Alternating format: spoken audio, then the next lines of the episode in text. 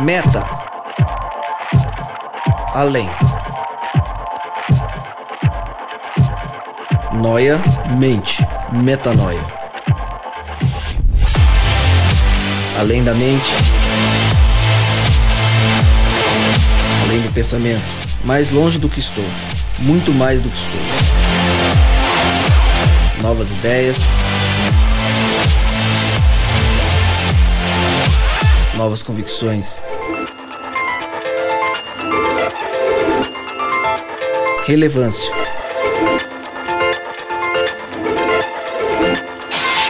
Plenitude. A busca pelo ideal.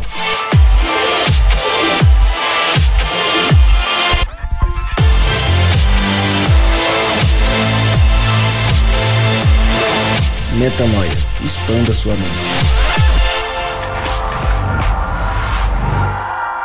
Estamos de volta com mais um podcast Metanoia. Seja você muito, mas muito bem-vindo para mais um dia de expansão de mente, podcast Metanoia número 36. Como eu sempre digo, meu nome é Lucas Vilches e estamos juntos nessa caminhada. Lembrando que toda terça-feira, às 8 da noite, um novo episódio é lançado. Acesse os nossos conteúdos direto no nosso site, portalmetanoia.com. Também já fica o convite para você entrar ali no nosso site, no portalmetanoia.com, e deixar o seu e-mail para receber as novidades do Metanoia. E já convido também para você seguir o nosso perfil no SoundCloud e no iTunes para receber em primeira mão as notícias de novos episódios. Lembrando que se você quer conversar com a gente, ficar mais próximo da gente, enfim, mandar uma sugestão, uma crítica, um desabafo, algo que aconteceu na sua vida, escreva para nós, podcastmetanoia.gmail.com. Falando sobre o tema, nos episódios 32 e 34, nós trouxemos um estudo profundo sobre duas parábolas de Jesus, a do filho pródigo e a do bom samaritano. Hoje a gente continua expandindo a mente com relação a essas histórias magníficas contadas pelo mestre e vamos falar hoje sobre a parábola dos talentos. Convidados à mesa, eles que estiveram no último episódio que a gente conversou sobre a parábola de Jesus do bom samaritano. Começo hoje com ele. Hoje, Leandro, eu vou falar porque eu fiquei com inveja de você na outra semana. Ele tava me olhando com uma cara triste. Ele fica chateado. Você tá chateado, Rodrigo? Rodrigo Maciel, você não tá chateado? Eu tô chateado, mas não é por causa disso, não. Eu tô chateado Não. por causa do podcast semana passada. É. É, na semana retrasada, na verdade. Mas é. Mas então, é ânimo, Deus vamos. falando com a gente aqui, a gente vai animar. A gente vai animar. Você tá chateado por uma reflexão, certo? Uma reflexão. Se você é. não, você em casa não tá entendendo, escute o último episódio sobre parábolas de Jesus, foi o episódio 34, que a gente falou sobre o bom samaritano. Foi uma discussão muito profunda e depois da gravação a gente é, estendeu a conversa. Eu tô até pensando em fazer um outro programa com as nossas reflexões. Eu vou deixar gravando e tudo que a gente falar eu vou colocar depois num programa extra. Porque a gente faz reflexões interessantes é, sem gravar e vale a pena você que está ouvindo a gente é, ter acesso a isso também. Mas, por enquanto, escute o 34 para você entender o porquê que a gente está chateado. É um chateado de entender que talvez a gente ainda está, a gente esteja muito longe do que realmente Deus quer pra gente. Continuando, então, pra gente falar da parábola de hoje, é, apresentei o Rodrigo. Vou falar dele agora, Leandro Weber. Como a gente falou na outra semana, de Hortolândia para o Mundo, estudante de teologia. Mais uma vez conosco. Obrigado por ter aceito o convite e estar ao nosso lado aqui mais uma vez. Valeu, muito bom estar com vocês sempre aqui. Tô sempre acompanhando vocês pelo, pelo Podcast toda terça-feira. Fico esperando ali sair o, o episódio. Boa. E é um prazer muito grande estar aqui com vocês. Legal. Danilo Garcia, mais uma vez, de Santo André, com a gente. Para o mundo, né? Para o mundo, Santo André para o mundo, todos para o mundo. Vamos, mas tem que ser para o mundo mesmo. É- Essa, acho que essa é a expansão de mente, né? É entender que a gente está aqui para Tá ir. Vamos. E, e pra as eternidade sempre. É uma satisfação estar aqui mais uma vez, podendo compartilhar com vocês um pouquinho aqui e poder aprender com essa galera fera aqui. É sempre bom. Vamos juntos. Bom, como eu disse, hoje a gente vai falar sobre a parábola dos talentos. Como a gente tem feito, eu vou ler a parábola, a gente traz o significado e aí explora até Deus quiser. Ô, Lucas, você se importa em ler na versão da mensagem aqui, cara? Não sei se você Não, ia ler só que eu preciso dela Eu tô com ela aqui minha já mão. na mão aí, ó. Daí. A versão da mensagem vai dar um. Então vamos lá. Na versão da mensagem, Mateus 25, de 14 a 30, eu vou ler. O reino de Deus é também como um homem que saiu para uma longa viagem. Antes de partir, chamou seus empregados e delegou responsabilidades. Ao primeiro deu cinco mil moedas, ao segundo duas mil e ao terceiro mil, conforme a capacidade deles. Feito isso, partiu. Imediatamente, o primeiro empregado começou a trabalhar e duplicou o investimento do patrão. O segundo fez o mesmo, mas o homem que recebera mil moedas preferiu guardá-las num cofre. Depois de uma longa ausência, o patrão deles voltou e foi acertar as contas com os três empregados. O que havia recebido cinco mil moedas relatou que duplicaram o investimento. O patrão elogiou: Bom trabalho, você soube negociar. De hoje em diante, será meu sócio. Legal mesmo essa mensagem, hein? Esse negócio de sócio aqui, mas vamos lá. O empregado que recebera duas mil moedas também conseguiu duplicar o investimento do patrão, e este o elogiou. Bom trabalho, você soube negociar. De hoje em diante, será meu sócio. O empregado que recebera mil moedas declarou: Patrão, sei que o senhor tem padrões elevados e detesta as coisas mal feitas, que é exigente ao extremo e não admite erros. Fiquei com medo de desapontá-lo. Por isso, guardei seu dinheiro num cofre bem seguro. Vontade de rir, porque. Coitado. Coitado de. Enfim. Aqui está seu dinheiro, são e salvo, até o último centavo. O patrão ficou furioso. Odeio essa filosofia de vida, que não aceita correr riscos. Se você sabe que sou exigente, por que não fez o mínimo que se podia esperar? O mínimo seria aplicar o dinheiro num banco. Haveria pelo menos um pequeno rendimento. E ele ordenou: pegue as mil moedas e as entregue ao que arriscou mais. E tirem o senhor garantia daqui. Lancem-no fora, nas trevas exteriores. Com isso eu encerro. Metanoia expanda sua mente, não brincadeira.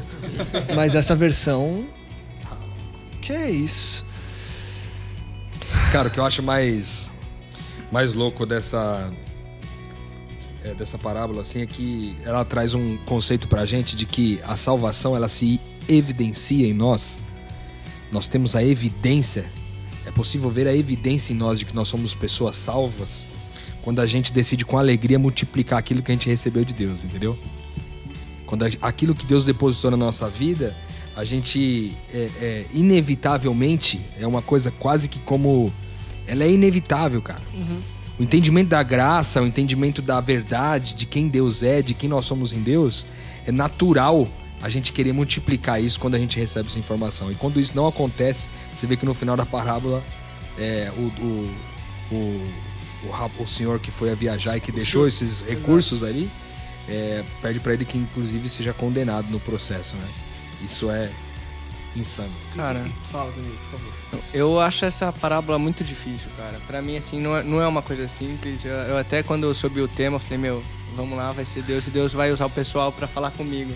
Porque, a princípio, ela pode dar, dar até para muitos uma, uma sensação de meritocracia, né? Não, você conseguiu multiplicar tudo, então você merece estar aqui.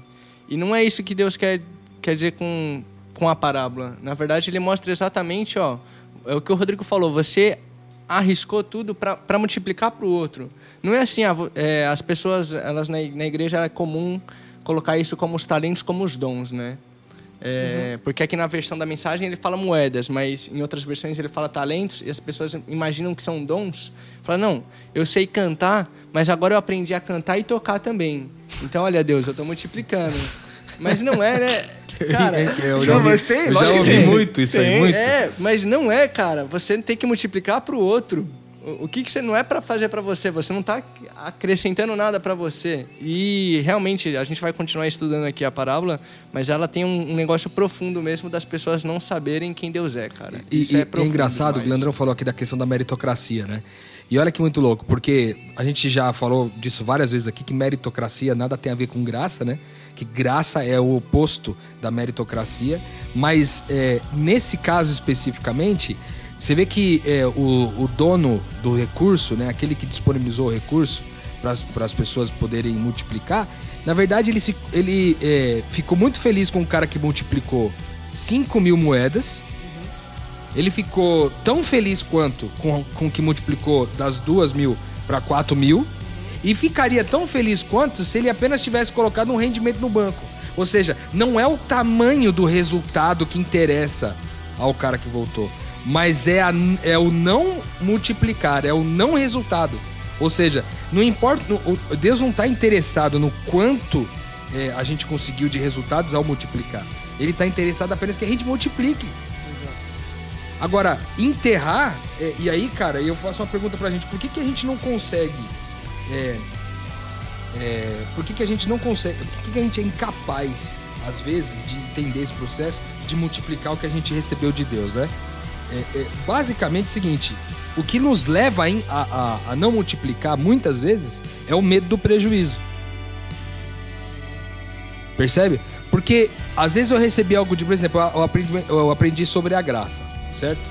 Legal, aprendi que eu sou salvo, que Deus fez algo por mim, que eu não merecia, etc e tal. Só que aí, quando eu vou agir de graça com alguém, quando eu tenho a oportunidade de agir de graça com alguém, oferecendo a essa pessoa algo que ela não merecia, supostamente não merecia, eu primeiro analiso, mas será que eu vou ter algum prejuízo com isso aí?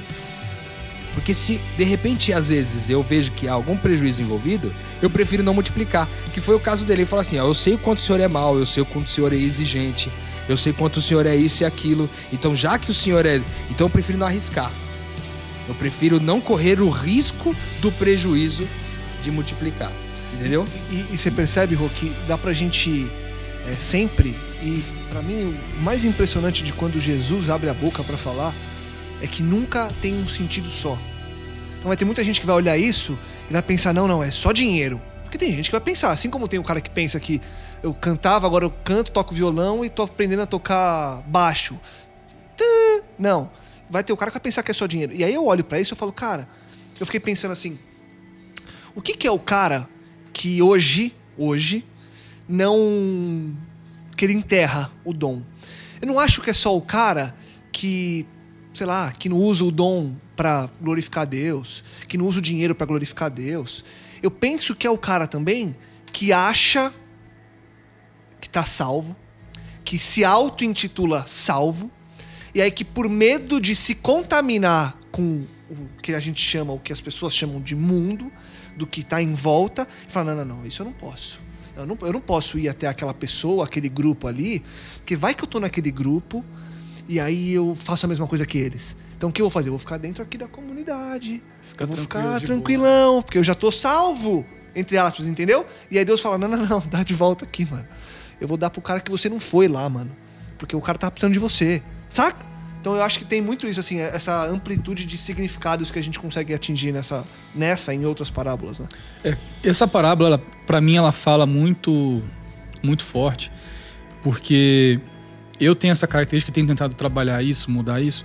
Eu sou uma pessoa que às vezes fico paralisada diante da possibilidade de não fazer algo com excelência, entende? Então, é, vamos pegar um exemplo qualquer aqui. Se eu vou escrever alguma coisa um texto que, se, quer que seja. Se eu não acredito que eu vou escrever o melhor texto, eu não faço. Você não escreve. Não escrevo, eu fico, nada, eu, fico, eu fico travado. Se eu não acredito que eu vou conseguir falar da forma como eu gostaria, de repente como eu me espelho em algumas pessoas e aí até uso como comparação como aquela pessoa tá falando, tá pregando, tá, enfim, e como eu tô fazendo, e eu falo, cara, eu não tô nesse nível ainda, então eu vou parar, vou ficar quietinho na minha aqui, até o dia que eu chegar naquele, naquela capacidade, na, na, naquele nível, aí eu vou fazer. Entende? Então eu enxergo também, além desse, desse ponto que você colocou, eu enxergo esse outro lado daquele cara que ganhou um talento. E me espanta, porque muitas vezes eu me encontro nessa situação. Eu também. E cara, isso, falou, isso é tenso, é velho. Horrível. Isso é tenso demais, entende? É, uma coisa que. Um, é, um talento que eu acredito que Deus me deu já é, desde pequeno eu tinha muita facilidade, tive muita facilidade com música, né? Então, eu lembro até hoje que uma vez numa, é, toco flauta transversal, cheguei um dia na aula e o professor deu uma bronca comigo, falou assim: "Cara, você chega aqui na aula, é, ele passava uns exercícios que era chato pra caramba de ficar fazendo aquele negócio, nunca gostei disso. É, gostava de pegar, pegar a música e tocar, né? Eu não queria saber de exercício não queria saber de desenvolver, desenvolver né? Já queria o um negócio já pronto, pronto negócio top né? É, ele chegava e chegou e me deu uma bronca, falou assim, cara, você tem uma embocadura legal, você tem uma boa leitura de partitura, você tem facilidade para fazer uma primeira leitura, só que você não, você não se desenvolve, cara. Você fica parado, você não treina, você não, sabe, não procura crescer, né? É, então eu, eu levo isso pra vida, né? A pessoa que, que ganhou um, um- um talento ali é também é aquele cara que às vezes, cara, tá bom assim. É. Eu não quero ter esforço pra poder desenvolver esse talento que eu recebi, entende? E, e hoje eu tenho essa, esse peso comigo assim que é, eu vejo muitas vezes como sendo um talento que eu enterrei, sabe? Eu vejo algumas pessoas tocando assim e falo, cara, pô, tu podia estar nesse, tá dessa forma, podia estar é, servindo a Deus também dessa forma e infelizmente acabei enterrando esse talento, enfim. Então são reflexões que eu trago comigo que falam muito forte pra mim quando eu leio essa parábola aqui. né? E é difícil você se identificar com esse cara que enterrou o talento. É bom você se identificar com o cara que tá desenvolvendo, que tá crescendo e tal. Mas quando você olha e você se identifica com alguma coisa de ruim assim, mano, é, é tenso. Ainda é, dentro dessa questão da causa, né? Do porquê que a gente não consegue multiplicar. Você vê que no texto bíblico tem uma parte que ele fala assim que. é, ele fala assim, ó. É, Patrão, sei que o senhor tem padrões elevados e detesta as coisas mal feitas, que é exigente ao extremo e não admite erros. Fiquei com medo de desapontá-lo e por isso guardei o seu dinheiro num cofre bem seguro. Aqui está o seu dinheiro são e salvo até o último centavo. E aí é louco porque é o seguinte, cara. Essa declaração do cara que não multiplicou nada, ela demonstra que ele não conhece seu patrão. Exato. Percebe? Exato. Então, o fruto de muitas vezes a gente não conseguir multiplicar, e aí a gente volta para a questão da religiosidade de novo aqui. Porque às vezes o cara vive lá num serviço religioso, ele cumpre todos os ritos, as regras, as taxas, e ele vai cumprindo tudo, tudo, mas ele ele ele permeia durante isso, mas ele não percebe, a, ele não conhece o Deus da fé. Ele só conhece os ritos, ele só conhece as sequências operacionais de um, de um processo religioso, mas ele não conhece a Deus. Nesse caso aqui, os dois que resolveram arriscar, você acha que se o patrão, que no caso aqui representa Deus, representa Jesus, se o, se o patrão fosse mesmo tudo isso que o último homem disse, você acha que os dois últimos caras teriam arriscado alguma coisa, cara? Você acha que. Jamais. Jamais teriam Até arriscado. porque o valor que eles receberam era muito maior. Então, se ele Muito. tivesse que arcar com prejuízo. Também seria o prejuízo maior. Exato. Se perdesse os 5 mil moedas ao invés de perder mil moedas só, seria um prejuízo ainda maior. Então, é nítido no texto que é, há, há- há um equívoco daquele que não multiplicou nada, achando que Deus ele era um, um cara mau. Percebe? E, e- e aí, esse desconhecimento, essa, essa incerteza de quem Deus é, né? Esse desconhecimento de saber que Deus, quem Deus é, é, impede a gente de assumir riscos. Porque quando eu conheço que Deus é amoroso, que Deus é um Deus de graça, que Deus está interessado em que eu corra riscos em função de amar pessoas, quando eu sei que Deus é isso, eu me sinto à vontade de arriscar. Sim. Percebe? Sim, sim. Agora, quando eu, não, quando eu acho que Deus é um Deus tirano, que Deus é um Deus que castiga e etc., aí isso acaba ficando sempre. E, e você percebe que quando você tá de que aquilo não dê certo. Por quê? Porque você sabe que se por acaso, por acaso, aquilo der errado, ainda assim vai ter bênção no processo. Porque o que, que vale? É o seu propósito. Porque eu não vou chegar, não, eu vou chegar porque eu quero, quero duplicar. Não, não é esse o objetivo. É, cara, eu tenho um dom e eu vou usar esse dom. O meu objetivo é que seja bênção para as pessoas. Se no processo tiver algo que, cara, que eu perca, que quebre alguma coisa no processo, ok, eu assumo esse risco, mas no fundo, quem conhece o que te deu tudo, sabe que aquilo é tão abençoado que não vai dar errado. É não vai dar um- E errado. te gera aprendizado também, né? Exato. É um negócio de louco, porque a gente tá falando aqui é, de, conhecer, de conhecer a Deus. E o religioso, a gente no nosso dia a dia, a gente pode muito bem achar que conhece a Deus e não conhece nada de Deus.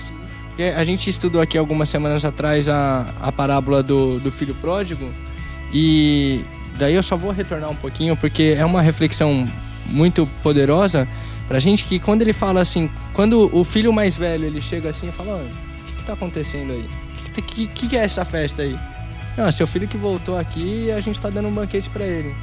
Daí ele fica bravo com o pai, né? Porque daí ele, eu vou ler do 29 ao 31 de Lucas 15, ele fala: "Mas ele respondeu ao seu pai: Olha, todos esses anos tenho trabalhado como um escravo ao teu serviço e nunca desobedeci às tuas ordens, mas tu nunca me deste nenhum cabrito para eu festejar com os meus amigos.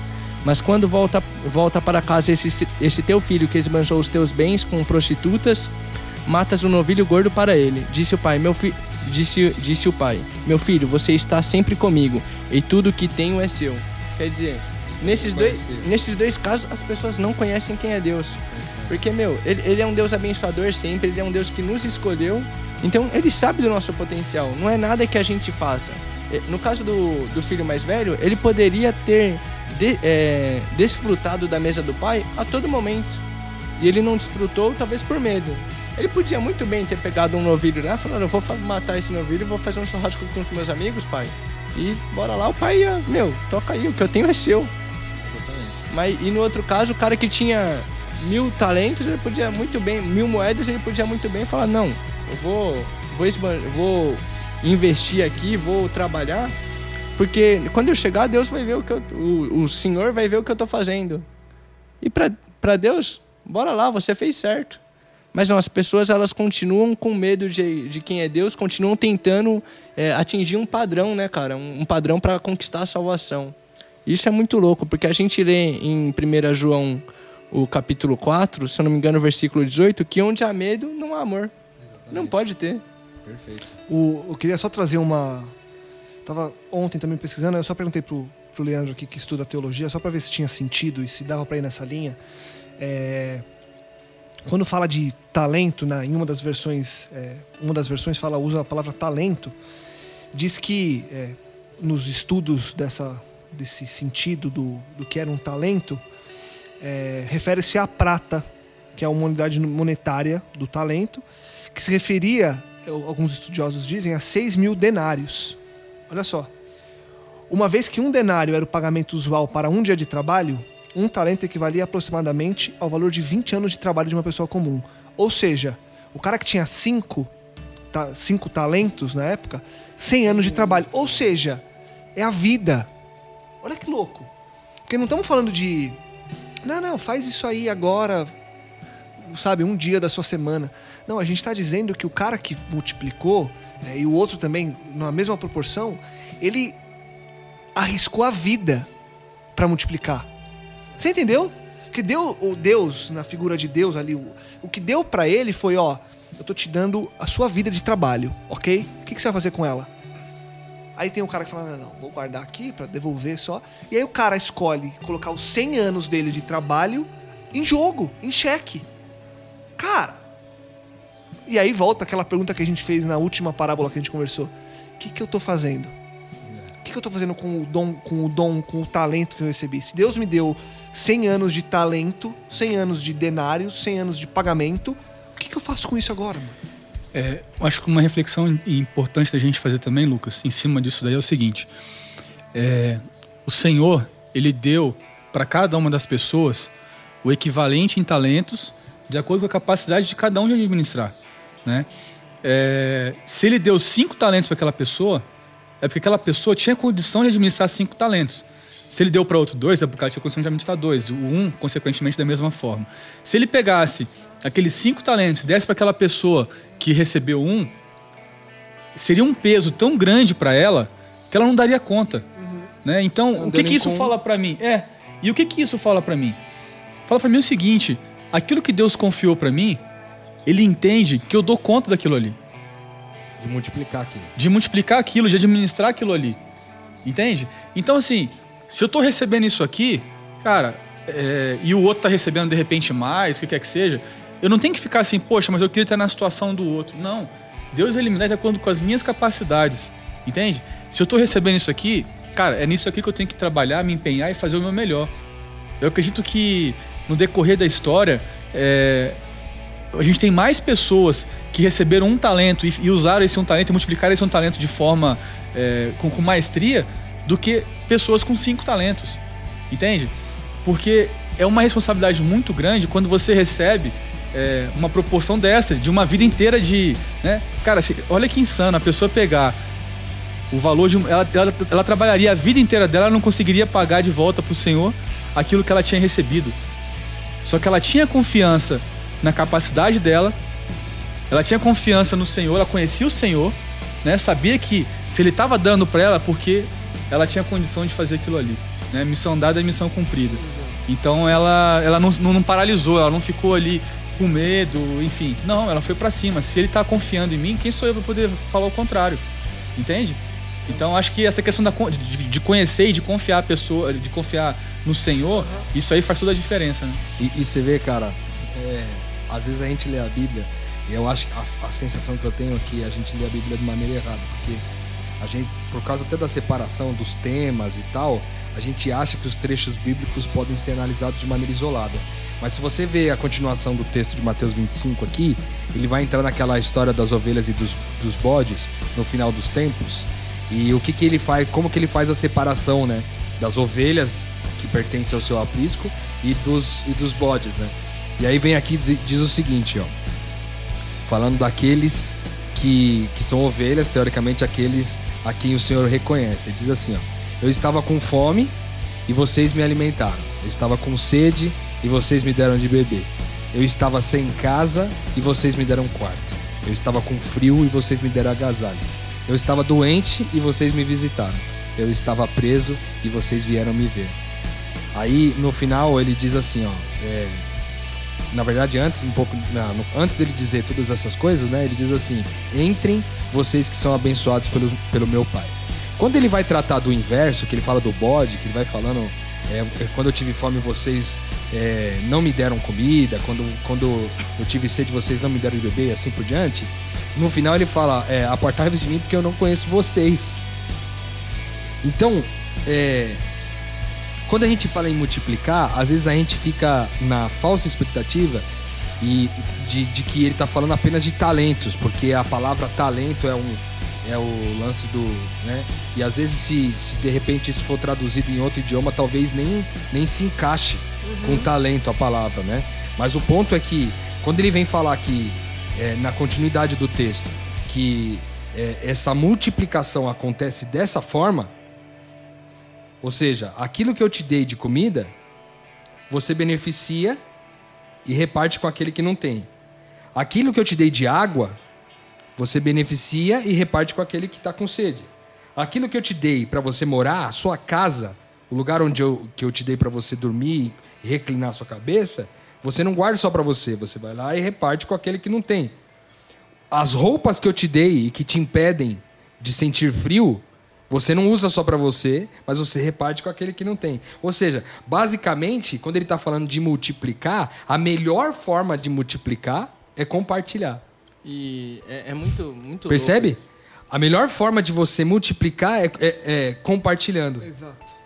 Porque a- ao passo que você vai fazendo com que essa bênção se conecte na mão das pessoas, vão até as pessoas, a verdade é que essa quantidade de quantas pessoas podem ser abençoadas nesse processo, e a partir das pessoas que você abençoou, quantas outras podem ser abençoadas exponencial, também? né? É exponencial. Então a multiplicação acontece quando eu decido sacrificar aquilo que eu chamava de propriamente meu, tendo já entendido que não existe nada propriamente meu, meu mas existe algo que é 100% nosso, e aí eu compartilho, e ao compartilhar, agora eu posso perceber que isso se multiplicou.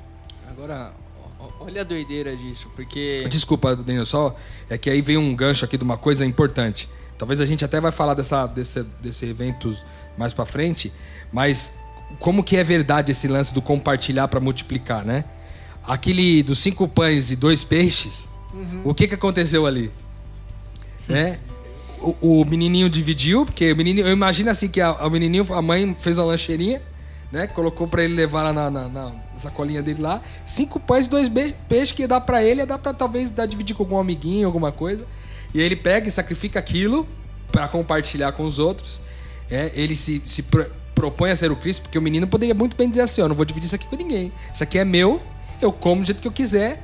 Vou molhar aqui o, o, o- o pão no, no peixezinho aqui, vou misturar, fazer um sanduíchezinho, vou comer sozinho e vocês que não trouxeram sua comida, o problema é de vocês. Mas ele prefere compartilhar isso e ao compartilhar, olha que muito louco que acontece aqui, é um detalhe da palavra de Deus. Ao compartilhar esse- os pães e os peixes, a Bíblia diz que todo mundo comeu e ficou satisfeito e sobraram vários pedaços de pães, cara. Sobraram, os pães que sobraram foram pães partidos, cara. Não foram pães inteiros. Entendeu? Mas foram multiplicados. Tinham muito mais pães, mas eram pães partidos. Que mostra pra gente o quê? Que o compartilhar É o que- gera multiplicação. Então, nós não podemos fugir do que o, texto diz na continuidade dele aqui. Ele não está falando é, de, de, de qualquer outra coisa a não ser esse processo aqui.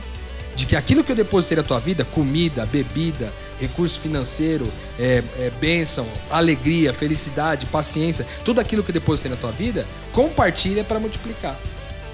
Agora, não enterra com medo é, de assumir o risco. Não enterra com medo do prejuízo, porque isso não é a sua identidade e não criei você para ser isso daí. É, o que eu acho, eu achei muito interessante, cara, é essa reflexão do Rodrigo e também anterior do Lucas, quando ele compara os cinco talentos como uma vida, uma vida longa, uma vida de 100 anos. E uma coisa que é- me chama a atenção no texto é que quando o cara ele chega assim e ele devolve os cinco talentos, as cinco mil moedas e fala, ó, tá aqui, patrão, eu consegui, consegui 10.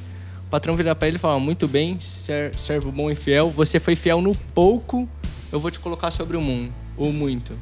Então, assim, ele tinha 5 mil moedas, o que não era, nada- não era uma vida de trabalho, não era pouco.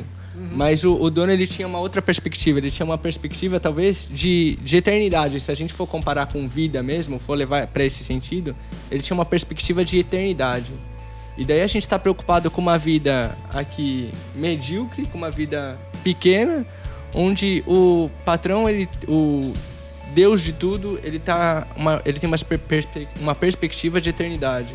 Uma perspectiva de, ó, não, não se preocupa se você vai ficar doente, se você vai cuidar da criança de HIV, você pode pegar HIV. Se você vai cuidar do cara que tem tuberculose, você pode pegar tuberculose. A minha perspectiva para você é de eternidade. Pois eu te dei vida para você multiplicar a vida. Você vai multiplicar a vida na outra pessoa. E nisso está a eternidade. Nisso Percebe? é a eternidade. No, no compartilhar e multiplicar está a eternidade, ou seja, só percebeu a eternidade aquele que se dispôs a compartilhar aquilo que recebeu de Deus. Aquele que tem medo de assumir o risco, não, se eu partir, isso eu, essa, eu só tenho 500 reais para fazer minha compra aqui. Aí eu vou lá, faço a compra. Eu não vou ter mais dinheiro no mês. De repente bate alguém na minha porta e fala, cara, eu tenho três crianças aqui, eu preciso tal. E aí você precisa repartir com essa pessoa. Aí você fala, não, cara, mas se eu repartir esses 500, era só o suficiente para eu manter minha família aqui. E aí se eu repartir, eu vou ficar sem. Quando você faz isso, na verdade você revela que você desconhece a Deus.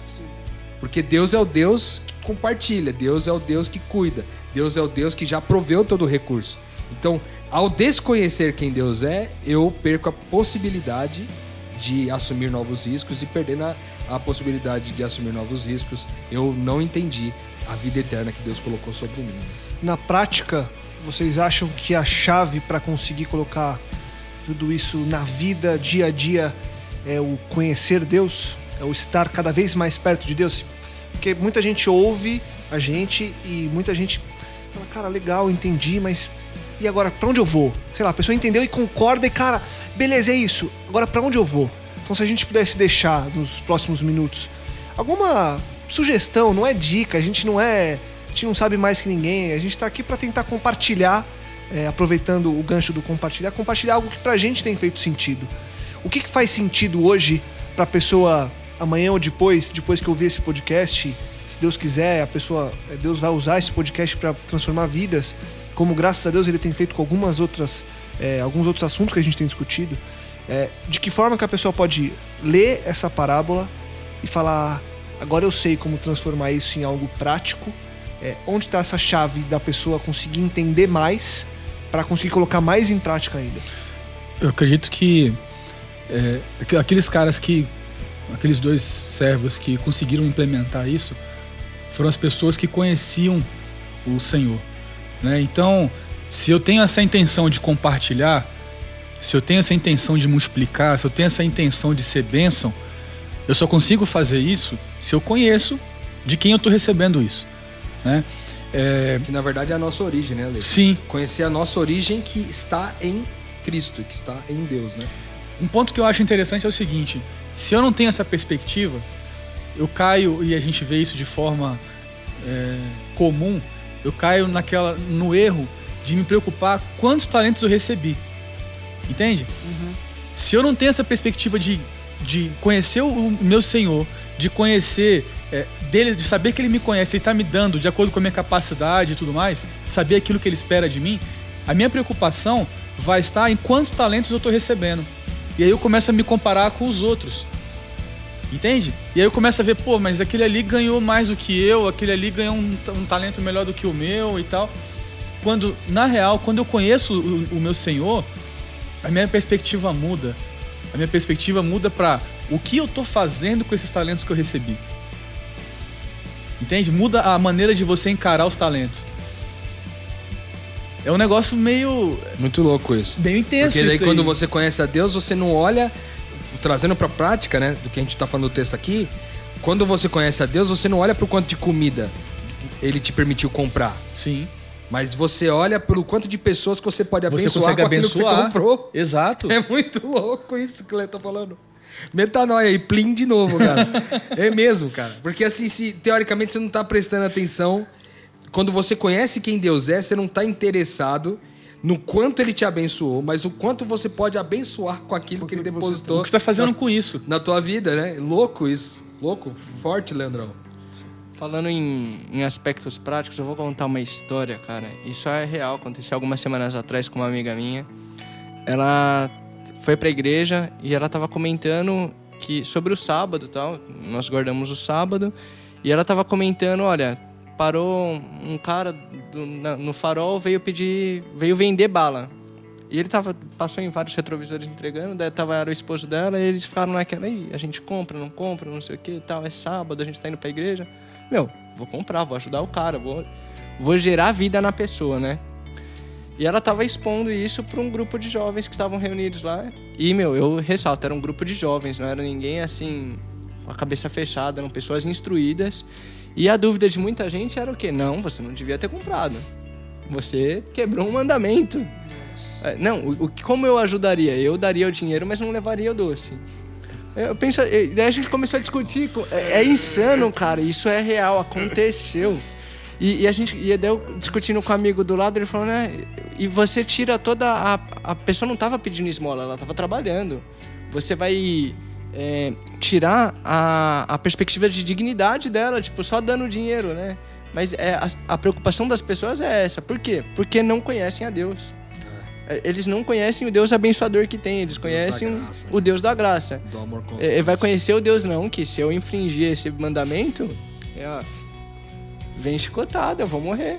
De maneira prática, cara, você perguntou pra gente como talvez conectar isso, né? Do ponto de vista prático, como que a gente pode multiplicar mais? É, e aí, atrelando essa questão do conhecimento de Deus, né? Como que a gente pode, então, conhecer mais de quem Deus é e, por consequência, conhecer mais de quem nós somos em Deus? Como, como ter convicção dessas coisas para então agir como agiram as ovelhas aí e multiplicar as coisas que Deus tem posto na nossa vida? Eu acho que Existem diversos caminhos para conhecer a Deus, mas os três mais importantes, na minha visão, é a sua palavra, é o que está escrito naquilo que ele deixou para nós na palavra de Deus. Quando a gente busca essa orientação e essa resposta através disso. O segundo ponto é a oração. Quanto mais eu me relaciono com ele nessa perspectiva de falar e ouvir, mais eu posso conhecer a Deus. Isso é uma coisa bem óbvia. Como que eu posso conhecer mais o Lucas? Só se eu conviver com o Lucas, né? Então a oração e a palavra de Deus trazem essa perspectiva de como conhecer mais a Deus. Mas tem um terceiro aspecto que é pouco explorado e que eu acho que é um dos melhores pra gente conhecer mais de quem Deus é, que é se relacionar com pessoas, cara. Porque ao se relacionar com as pessoas, como Deus criou a gente, a sua imagem e semelhança, a gente pode encontrar nas pessoas grandes características de quem Deus é. Eu tenho um exemplo para dar aqui. É, na semana na semana retrasada eu fui com uma viagem para uns amigos, com uns amigos para uma cidade aqui no interior de São Paulo. E eu me lembro que eu acordei de manhã, tal, fiz o meu culto com Deus ali no sábado, tal, conversando com Deus, mas aí meu celular tava no bolso, cara, e meu celular caiu. E o lugar onde eu tava era tipo um deck, assim, e, e era bem alto, assim, tipo, sei lá, uns 20, 30 metros de altura. E lá embaixo era mata fechadaça, assim, super fechada. E meu celular caiu lá embaixo, cara. Aí nos primeiros segundos eu fiquei meio desesperado. Eu falei, caramba, porque o celular é importante pra mim, eu uso o celular pra tudo, pra trabalho, para relacionamento, pra cuidar de gente, pra tudo. E eu fiquei meio preocupado no primeiro momento. Falei, caramba, caiu o celular, e agora? Aí desesperado. Falei, perdi o celular, né, meu? Aí a Su bateu nas minhas costas e falou, Rô, não, não liga, Deus é abençoador sempre. Eu fiquei tranquilo, falei, pô, Deus é abençoador sempre. É, e aí eu fiquei ali conversando com Deus ali e pensando, caramba, talvez a bênção de Deus seja que de fato eu, eu tenho recurso para comprar um novo celular na segunda-feira. Segunda-feira, Deus me deu condição de eu ir lá comprar um outro celular. Bom, então eu vou esperar, tá tudo certo. Beleza, passou. Quando foi de tarde, cara, um rapaz que é conhecido da gente lá, mas que não é muito próximo a mim, não tenho um, um relacionamento tão íntimo com ele. Cara, do nada o cara resolveu entrar no meio do mato lá para buscar meu celular, cara. E aí ele foi buscar o celular e enfiou no mato lá, cara, mata fechada, e teve que abrir a mata na mão, que não tinha faca, não tinha nada. Cara, ele voltou com a camisa toda suja, assim, uma aparência até meio de rasgado, sei lá. E, cara, ele voltou com aquela aparência de tipo, cara, fui pra guerra, mas tá aqui seu celular, sabe, mano? Malandro. Malandro, deu um. Eu fiquei tão constrangido na hora, assim, cara. Um constrangimento que eu não sabia se eu, se eu agradecia, se eu. Se eu. O que, que eu fazia, se eu dava um abraço, se eu. Sabe quando você fica desconcertado? E depois eu fui refletir sobre aquilo e eu pude descobrir naquele, naquele testemunho na, na, no sacrifício que aquele cara fez por algo que, tipo, mano, o cara não me conhece muito bem, entendeu? É, é, o cara, tipo, não vai ganhar nada com isso. Por que, que ele simplesmente vai lá e resolve fazer uma ação de graça pra comigo? Tipo, aí eu olhei aquilo e entendi, cara. Olhei para ele e vi nele características de quem Deus é, né?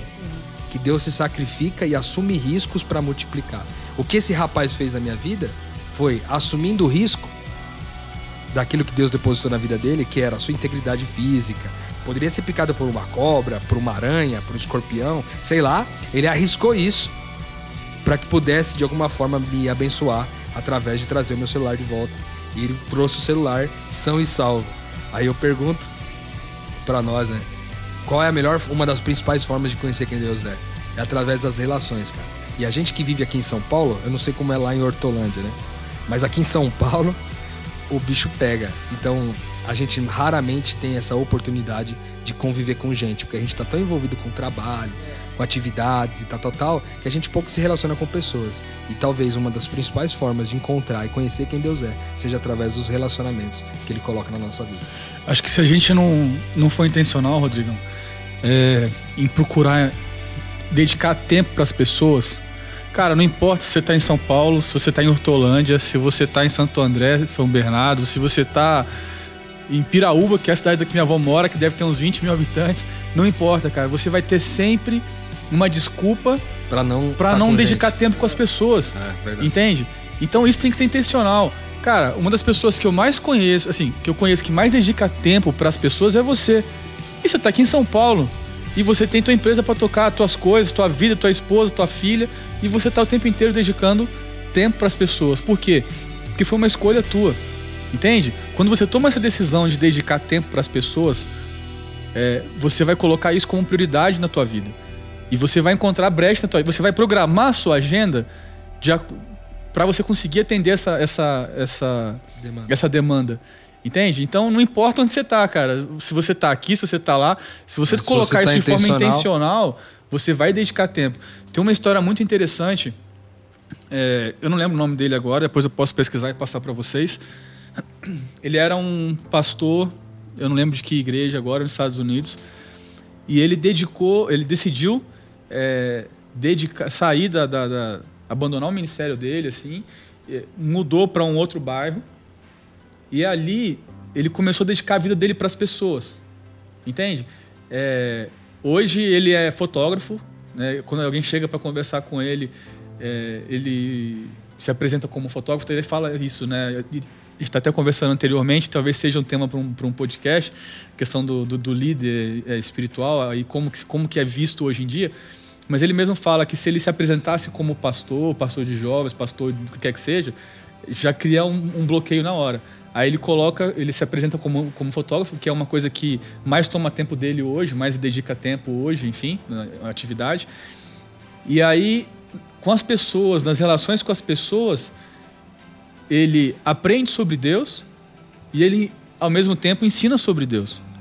Né? É nas relações que a gente que consegue.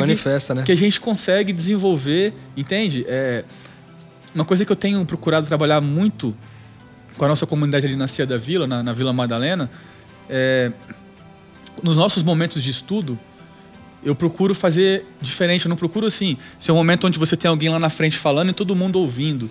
Entende? Porque eu acho que isso é muito. É, isso limita muito o aprendizado, o desenvolvimento do grupo em si. Né? O que a gente procura trabalhar ali é o que? Cara, a gente tem o nosso tema do dia, né? nossos, nossos encontros acontecem no, aos sábados pela manhã. É, a gente tem o tema do dia, os versos, a gente divide em grupos, a gente joga ali o, o, os versos para serem lidos, discutidos, e aí depois cada um traz a sua contribuição. Em grupo, esse crescimento ele é muito maior, entende? Porque é, o Espírito está trabalhando com várias pessoas ao mesmo tempo e não com uma pessoa só. Então eu vejo também nessa, nesse sentido da relação com as outras pessoas, quando você senta para abrir a palavra de Deus em grupo, esse crescimento ele é muito maior. Verdade. Entende? Não só na relação é, no dia a dia, na amizade, na relação na, comum, né? Na relação mas comum, no... mas também no estudo da palavra, quando você decide. Claro que é importante você ter, ter seu estudo, ter um momento com Deus ali a sós, mas quando você está em grupo fazendo isso, o crescimento é muito maior, porque cada um traz uma perspectiva, o Espírito fala para cada um de uma forma diferente, e o crescimento que é gerado dessa forma ele é muito maior. Né? Isso aí. Você vê que faz sentido que é o que a gente busca aqui, né? É, a gente busca sempre estar em mais pessoas para discutir, porque um traz, outro traz, outro complementa. É, e acho que no fim, o que fica para você que está ouvindo a gente é saia da sua zona de conforto, assuma riscos em nome de Jesus, porque é, em nome dele, com certeza você vai é, multiplicar para as pessoas. Você vai ser bênção para quem está à sua volta. Compartilhe para multiplicar. Compartilhe para multiplicar. Essa é a mensagem do dia. Rô, obrigado, Danilo, Leandro, mais uma vez. Valeu. Esperamos vocês de novo. Volte mais. Danilo, Leandro, veio a primeira vez. Por favor, esteja com a gente mais vezes. Só esperando o convite. Vai ter vários, terão vários.